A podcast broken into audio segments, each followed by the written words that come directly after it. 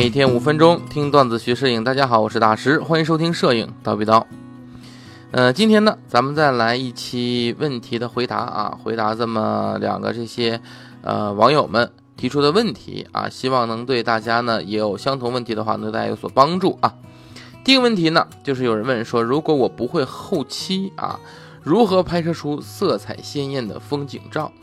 这个呢，咱分两点说。我先说解决方法啊，很简单，一般的相机都有对照片风格的设置啊。例如说，呃，我就以佳能相机举例吧啊，你在照片风格里边，你是可以选择风光那个风格的，然后按 Info 键进入设置，它因为是风光设置，所以它本身的锐度就会增加一格，然后色调呢会增加一格，你呢也可以将饱和度啊再增加个两格。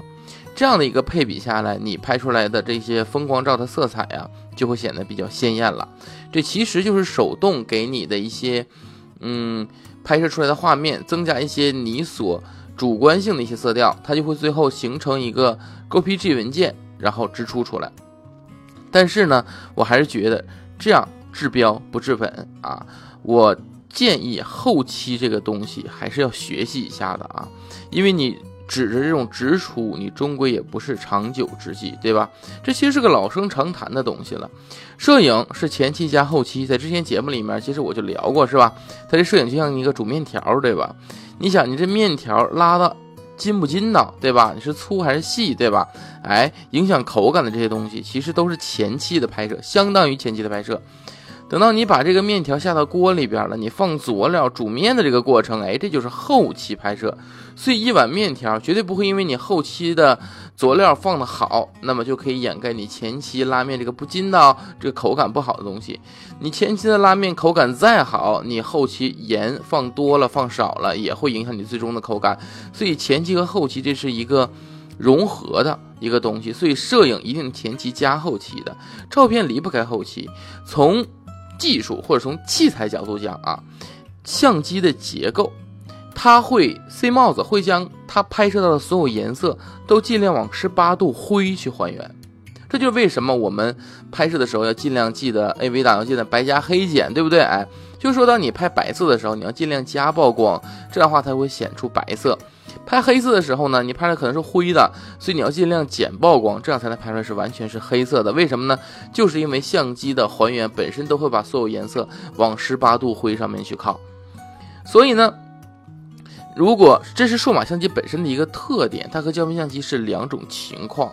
所以数码相机这种数码时代，你是一定要后期的啊。而且你像你数码相机的高解析力，对不对？啊，拍人的时候面部瑕疵是很明显的。这我想起了有一个笑话，就是有人问啊，说我是不是买了更贵的相机就能拍得更好呢？回答是不一定啊，你拍的那个你更贵的相机像素更高，可能拍出来更丑，对不对？因为它面部细节太多了，对吧？所以你后期要把面部该有的细节抹掉。有人还有这个理论说，我不觉得磨皮是假。对吧？因为你想，我脸上的痘痘，我脸上的皱纹，我脸上的眼袋等等，这都不是我的，是我脸上长出来的。我把不属于我的东西用软件去掉，有毛病吗？还一个真实的自我，是吧？好，我们且不管它这个原理的和那个成成是否能够成为一个逻辑啊，但是，呃，我们在拍摄的时候的确是这样子，我们要用要把高解析度。给出来的这些瑕疵，我们一定要想办法把它抹掉，所以这是后期的对人像处理的必要点。那么风光也是如此，你想，就像我说的，颜色本身它都不是说相机拍出来的，并不是我们看到的正常的这个颜色，所以我们就一定要将它的颜色调色进行还原，进行优化。那么人像呢，就是磨皮，就属于去瑕疵的美化，所以后期呢就是摄影的一部分。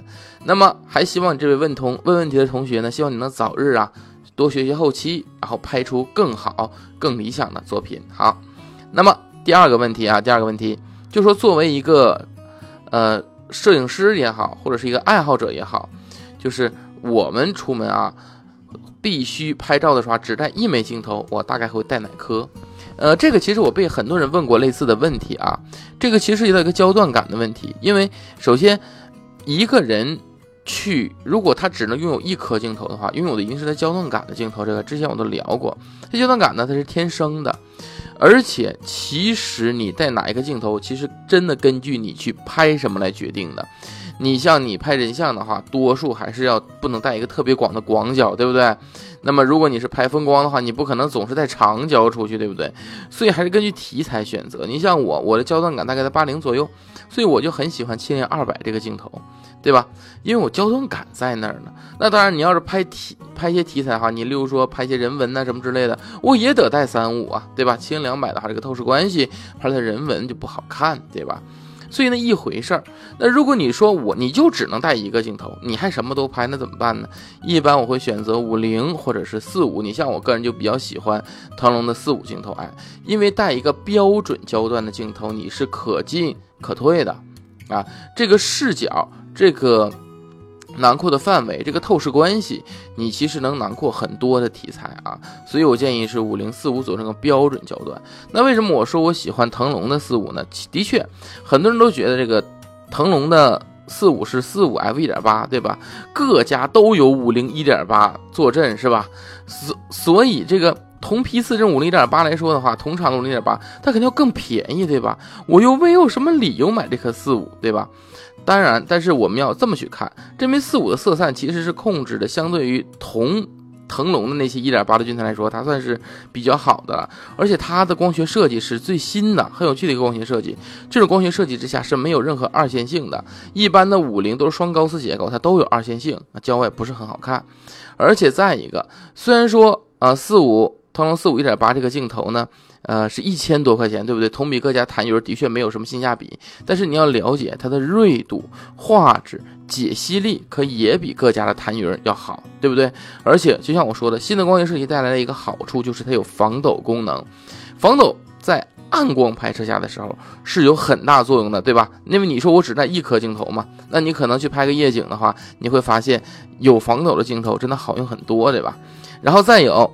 四五的视角其实比五零的视角的确没差多少，但是一步的距离还真是差了一步。这一步你在室内就能体现一个大作用，对不对？所以如果要说合适感的话，适应范围强一点的话，我啊出门的话会带这枚啊这个腾龙的四五一点八啊，呃当然了，它现在的话在这个京东应该是在两千多一点，去年有一阵降价降到了。